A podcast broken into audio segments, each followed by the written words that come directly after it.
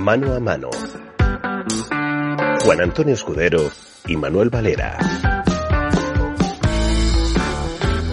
Bienvenidos a un nuevo mano a mano. Proseguimos la saga del 11 ideal. Vamos puesto a puesto debatiendo acerca de cuáles son los nombres más destacados de la historia del fútbol en cada demarcación.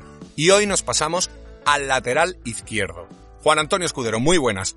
Esta serie nos lo pone muy difícil y hoy no va a ser menos. ¿Qué tal, Manuel? Apasionante este debate, vamos a por él. Pues vamos a ver, de la niebla del fútbol antiguo rescatamos algunos nombres que suenan casi a héroes mitológicos, ¿no? El yugoslavo Branko Cebec dicen que era el Roberto Carlos antiguo.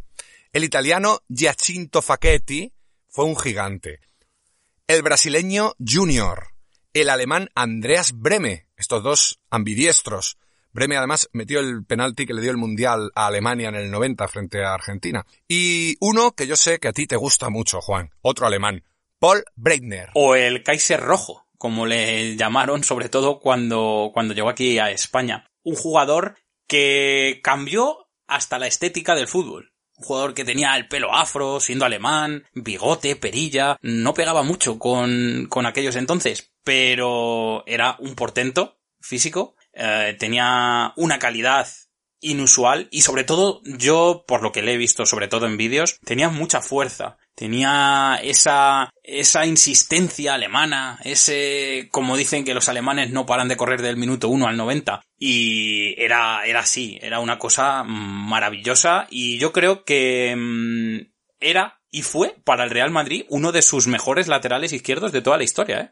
Salió por motivos extradeportivos, creo recordar, porque él Sí. tenía opiniones, estábamos en la transición, se significaba políticamente y aquello no gustó demasiado. Breitner metió el penalti además en la final del 74 Alemania-Holanda que empataba el partido después del 1-0 de Holanda. Eh, muchos entendidos dicen que el lateral izquierdo tiene un dueño, que es el brasileño Nilton Santos.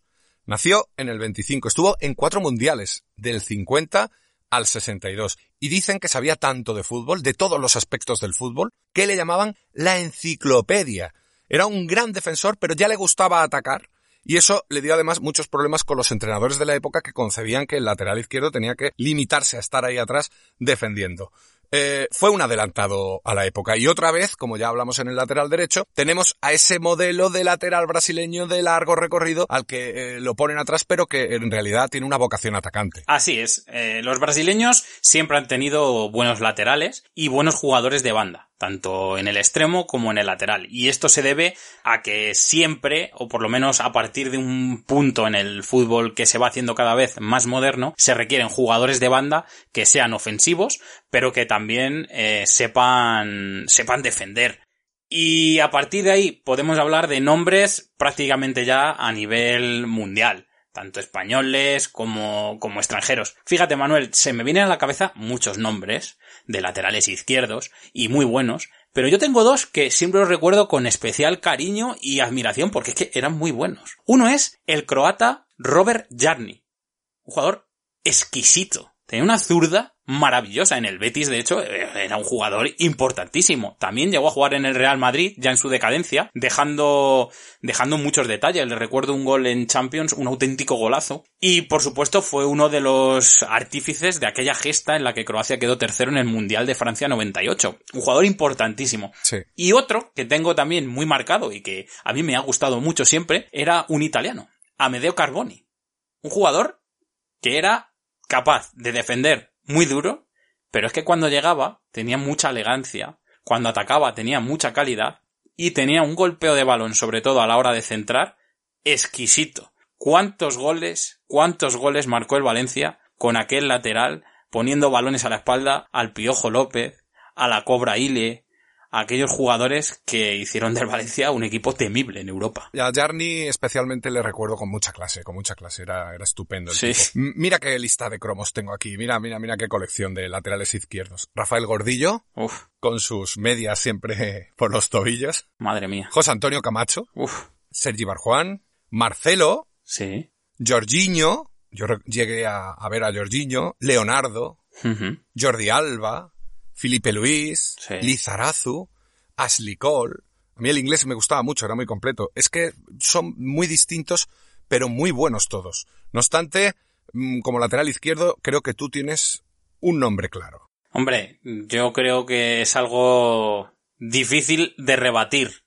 Creo que aquí hay un dominador absoluto y para mí, sin ninguna duda y categóricamente, el mejor jugador lateral izquierdo de la historia es Roberto Carlos. Mm, brutal, Manuel. ¿Qué decirte? Podemos recordar mil cosas, pero mira, yo voy a huir un poco de lo típico. Tenía un saque de banda que daba goles, o champions, mejor dicho. Tenía un tiro que hacía que las barreras temblaran y los porteros más. Sí. Tenía una capacidad de recorrer el campo muy rápido, increíble. Y luego, por supuesto, tenía ese disparo impredecible, ese, esa calidad para dar efectos extraordinarios a la pelota. Por supuesto que nos acordaremos de luego la Francia, en aquel torneo que, bueno, todavía se ve, el gol imposible lo llaman, pero yo recuerdo otro, Manuel, tan bueno o mejor como ese, y es en un partido Tenerife-Real Madrid, un tiro desde el córner, Sí. mmm, prácticamente sin ángulo, que no es ningún churro, sino que es que es un golazo. Zambombazo que mete, sí. Sí. A mí, mm, con Roberto Carlos en la izquierda, me pasa muy parecido a lo que hablábamos con Cafú en el lateral derecho. Se me hace muy difícil rebatir y dar una alternativa.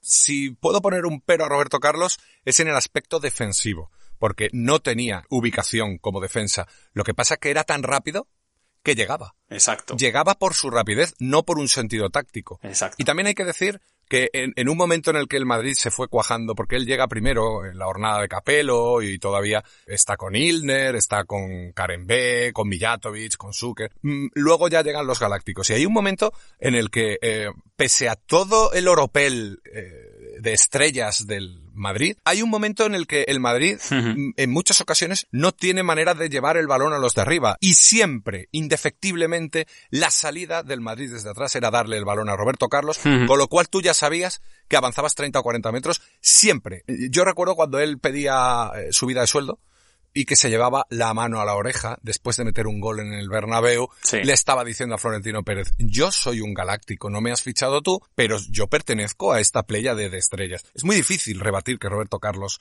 no ha sido el mejor lateral izquierdo, pero te tengo que rebatir porque para eso estamos aquí, para ofrecer alternativas. Sí. Y elijo a otro jugador también muy bueno, que es Paolo Maldini.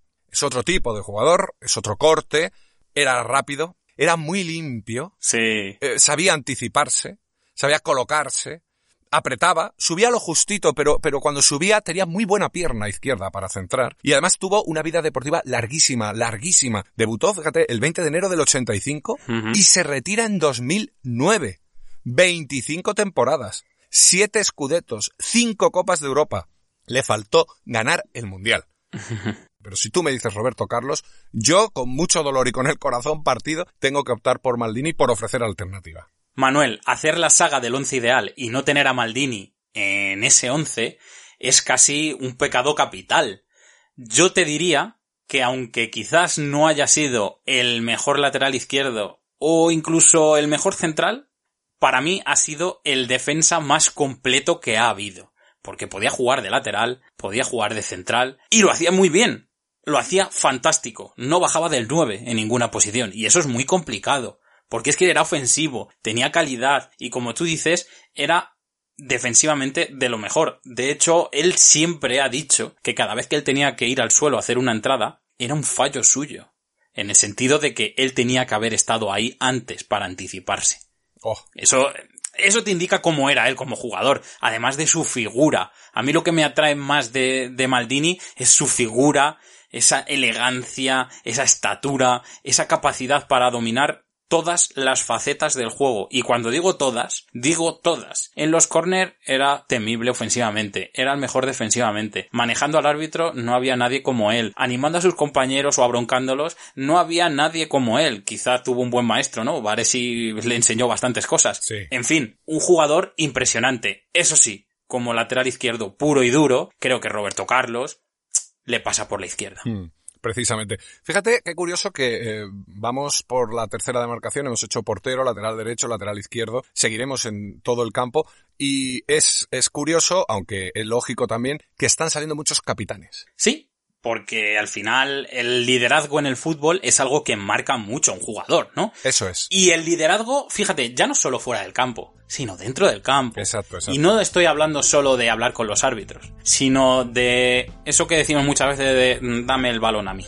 Tú dámelo a mí, que ya veo yo lo que hay que hacer. Y eso, todos estos jugadores, pues lo, lo tienen o lo han tenido. Magnífico, magnífico. Pues hasta aquí el mano a mano dedicado a hablar de los más destacados laterales izquierdos de la historia del fútbol. Roberto Carlos y Maldini han sido nuestras elecciones. Cada oyente tendrá su propia opinión. En la siguiente entrega, Juan, te espero ya en el centro de la defensa. Muy bien, Manuel, allí estaremos. Un abrazo. Muy bien, un abrazo. Mano a mano.